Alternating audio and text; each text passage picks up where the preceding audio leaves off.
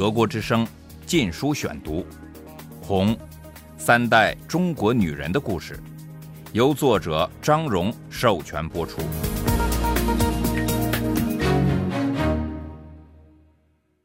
第一章：三寸金莲，嫁给军阀为妾。一九零九至一九三三年。第三节，六年过去了。刚开始时，姥姥还会收到几封信，后来便是音信全无。姥姥的青春活力无处发泄，性生活也无法满足。由于那双小脚，她甚至不能踱开大步来疏解心中的郁闷，只能绕着庭院蹒跚的一圈圈的走。她盼信，盼得心碎。她一遍又一遍地重温与薛之衡在一起的短暂时光。甚至他的委曲求全和一味顺从也似乎变得很甜蜜。他知道她不过是他的众多姨太太之一，不敢奢望与他厮守终生，但他仍想念她，想得刻骨铭心，因为薛之衡是他摆脱眼前牢狱似生活的唯一机会。日复一日，年复一年，他终于死心了，意识到自己不过是薛之衡的玩物。只有在性之所至时，才会再捡起来玩玩。苦闷和绝望常常搅得他坐卧不宁，逼得他透不过气来。当这种感觉突然翻腾上来时，他会一下子摔到地上，失去知觉。此后的一生中，他经常出现这种休克状况。六年后的一天，她的丈夫终于出现了。会面完全不像他最初朝思暮盼的情景。他热烈地向他献上自己的身心，如今的他只是履行妻子的义务而已。同时，他又惴惴不安，担心仆人会向薛之衡乱告状。幸好什么事也没发生。此时的薛之衡已年过半百，似乎不像过去那么威严的令人生畏。他根本未提及这几年都在哪里，为何去也匆匆，来也突然。他也无心问。他不想被斥为好追根究底、不守妇道。事实上，这段时间薛之衡都住得不远，他时而在天津租界，时而在卢龙公馆，过着平静安逸的夏野生活。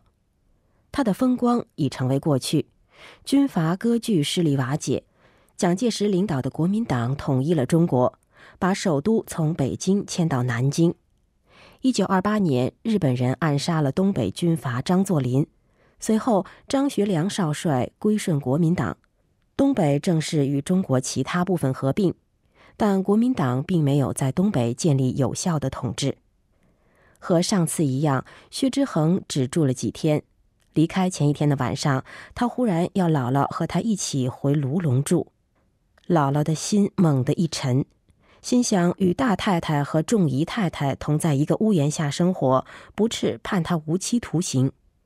她一边为丈夫捶腿，一边恳求丈夫让她留在父母身边。这是当初她在结婚时慨然允诺的。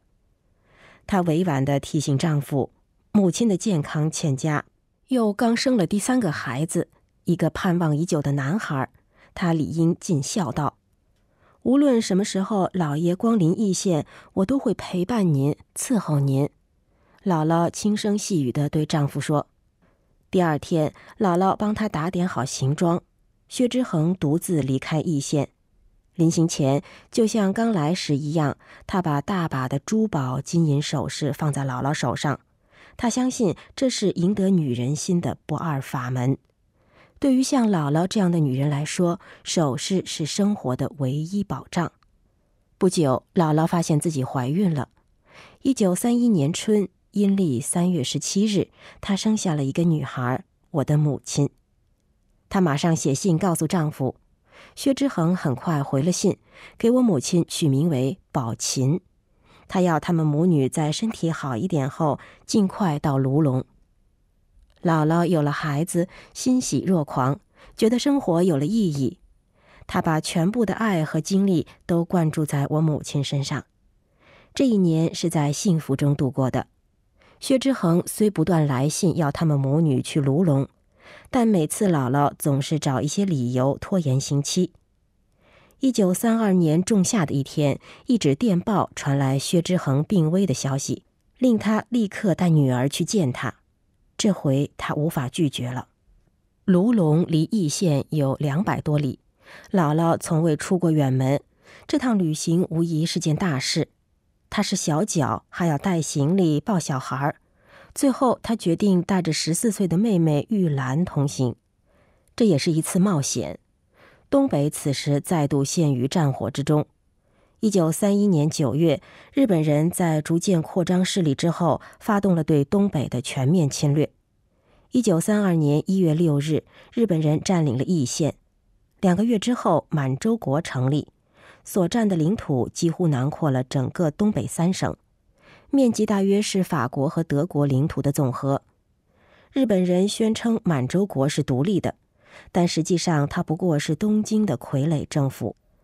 满清末代皇帝溥仪被推到台前，起先他被称作执政，到了一九三四年改称为皇帝。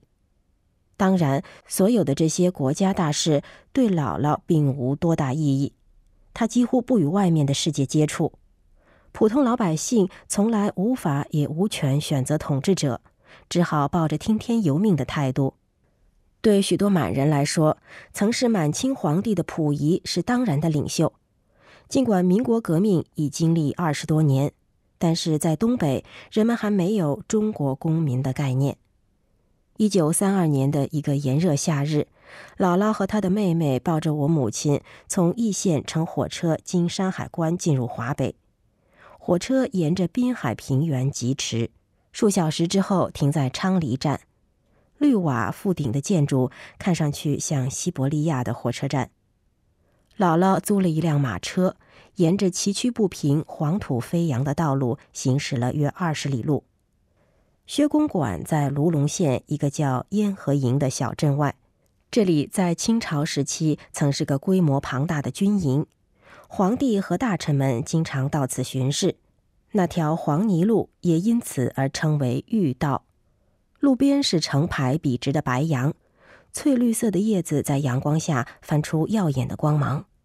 白杨后面是成片的桃树林，但姥姥无心欣赏两旁的景致，沿途颠簸已使她精疲力尽。此外，她还担心到时等待她的会是什么命运。德国之声《禁书选读》。姥姥第一眼看到薛公馆时，就被他的威严气派所震慑。把守正门的保镖比立在横卧的石狮旁，正门两侧各有四个戏马的石猴、石像。猴像与猴像谐音，讨个封侯拜相的吉利。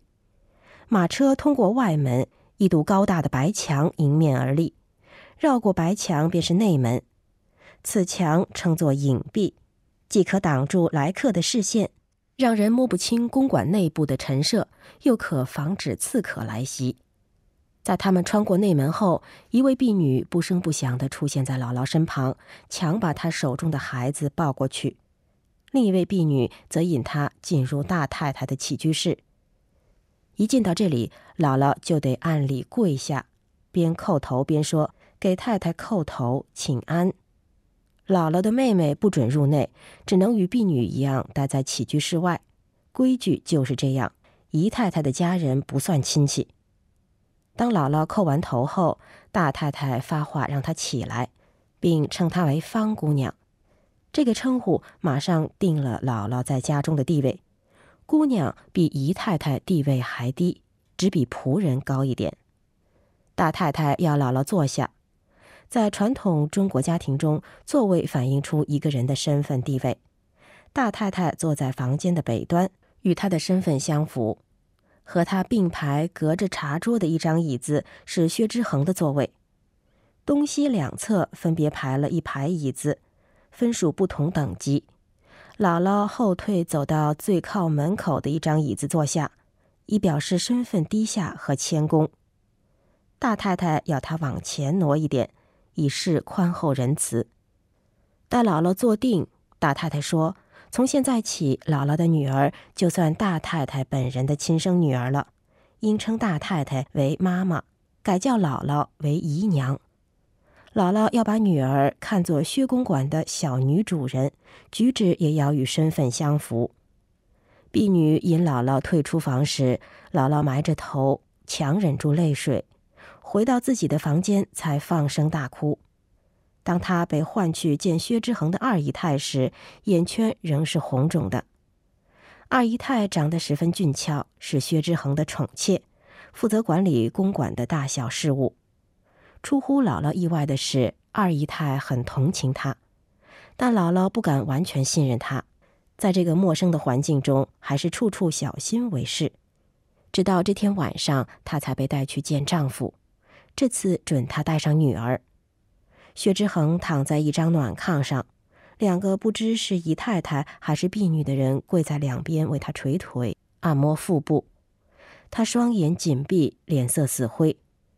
姥姥俯身轻轻唤他，他微微张开双眼，勉强挤出笑容。姥姥把女儿抱到他眼前，说：“宝琴来了。”薛之衡费了很大的劲，才抖擞地伸出手来抚摸婴儿的头，说：“宝琴像你，长得好俊。”说罢又合上了眼。姥姥连连呼唤他，但他双眼未再睁开，可以看出他已是病入膏肓。活不了多久了，姥姥紧紧搂住女儿，但大太太就在身后，不耐烦地扯扯姥姥袖子，催促她离开。他刚踏出门，大太太就换人抱走了我母亲，并告诫姥姥不得经常到此打搅薛之衡，只能待在自己房中听候召唤。姥姥心里充满了恐慌，她在薛家一点地位也没有。一旦薛之衡去世，她和女儿的命运就完全掌握在大太太手中。只要大太太愿意，可以把她送给妇人做妾，或卖进妓院为娼，这在当时相当普遍。姥姥也将永远无法与女儿团聚。最糟的是，薛之衡可能随时会撒手而去，那他就永无翻身之日。姥姥明白，现在只有一条路：尽快逃走。他慢慢控制住自己，并开始观察公馆内的环境。薛公馆有许多院落组成，四周的围墙极高。花园的设计是出于安全而非美学的考虑。院内有几棵柏树、一些白桦和李树，但没有一棵靠近院墙，连大一点的灌木丛也没有，使刺客、盗贼无可乘之机。花园的两道旁门都加了锁。大前门一天二十四小时有保镖守卫，没有大太太的准许，姥姥不能踏出她住的小院一步。每天只准他和别的妾一道参见病得不省人事的薛之衡。当他按顺序到薛之衡的炕前请安时，口里总是要喃喃地说：“给老爷请安。”他逐渐对薛家有了进一步了解。他发现二姨太不仅对他很同情，还命令仆人好好伺候他，使他的日子好过多了。在这样的大家族中，仆人的态度是服侍对象的地位而定。他们对受宠者摇尾乞怜，对失势者则落井下石。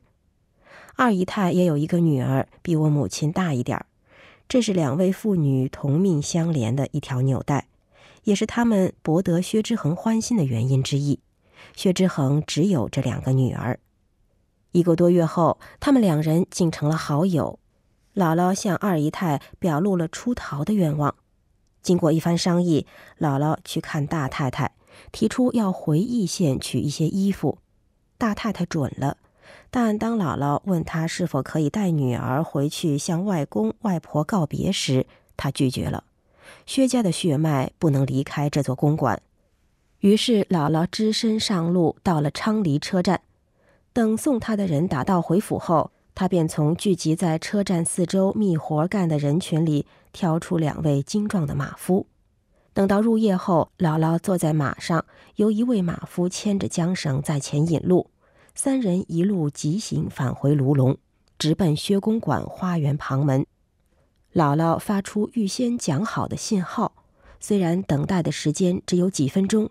她却感觉仿佛过了好几个钟头，终于门开了，玉兰抱着我母亲出现在月光下。此门是掌管钥匙的二姨太打开的，他事后用利斧劈破门，使他看上去好像毁门逃走一般。姥姥没敢多搂一搂女儿，就和妹妹分别骑上马。我母亲由一位马夫背着，一行人迅速消失在黑夜中。拂晓时分，赶到了昌黎车站。在薛公馆的人发现他们逃走时，他们已登上了北去的列车。回到易县，一下火车，姥姥就瘫倒在地，半天无法动弹。虽然离开了薛家，姥姥仍不敢带女儿回她的住宅。怕惊动仆人去告密，于是她请一位老同学帮忙把女儿藏起来。这位朋友和公公一起住，他的公公是一位姓夏的满族医生，是出了名的心慈仗义。他同情姥姥的遭遇。姥姥知道她不过是一个无足轻重的姨太太，薛家不可能派人来追她回去。要紧的是我母亲薛家的血脉。于是他发了一封电报回卢龙，说女儿已在火车上染病身亡。他心烦意乱地等待回音，时而觉得薛家会相信他所编造的说辞，时而又感到这种说辞太容易被人识破，薛家会派人到义县捉拿他们母女。最后，他安慰自己，在一家之长快要去世的当儿，薛家要忙的事太多，没法分心管他们母女。再说，薛家的人很可能会认为没有我母亲去分遗产，那更好。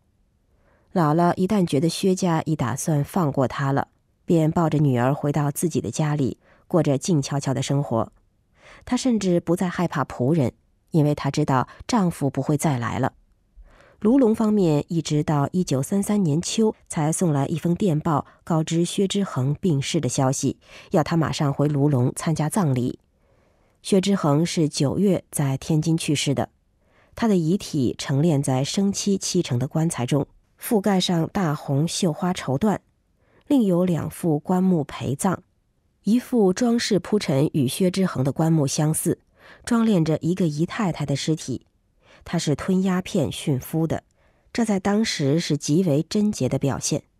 直系军阀吴佩孚为此提了一块匾挂到薛公馆门上。贞洁烈妇董事嫂，另一副则装着另一位姨太太的尸体。她是在两年前死于伤寒，此次尸体重被挖出来与薛之衡合葬。她的棺木简陋无漆，也无绸缎装饰，因为他是死于可怕的疾病，被认为不吉利。每副棺木内均灌注水银，填充木炭防腐。尸体口含珍珠。以防朽镇邪。薛之衡与两位姨太太合葬在一个坟墓里，按风俗，他的妻妾死后也将归葬于此。出殡时最重要的是打招魂幡，本应由死者的儿子执行，但薛之衡无子，大太太决定过继他十岁的侄儿完成此一重任。这个男孩的另一项职责是在钉死棺木盖时。跪在棺木旁边高喊“躲钉，躲钉”。据说，如无人喊叫的话，死者就会被钉棺木的钉子伤害。坟地早已由薛之衡本人选定，地点优美肃静，背靠群山，面临溪水，风水很好，叫做背后有靠，前面有照。不过，姥姥并没有亲眼看到这些，她没有理会薛家的电报，没有去参加葬礼。结果，薛家钱庄总管不再送生活费来。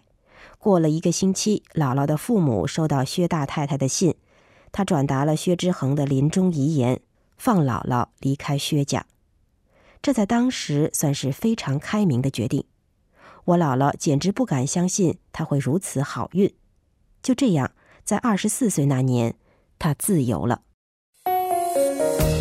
德国之声《禁书选读》，红。三代中国女人的故事，由作者张荣授权播出。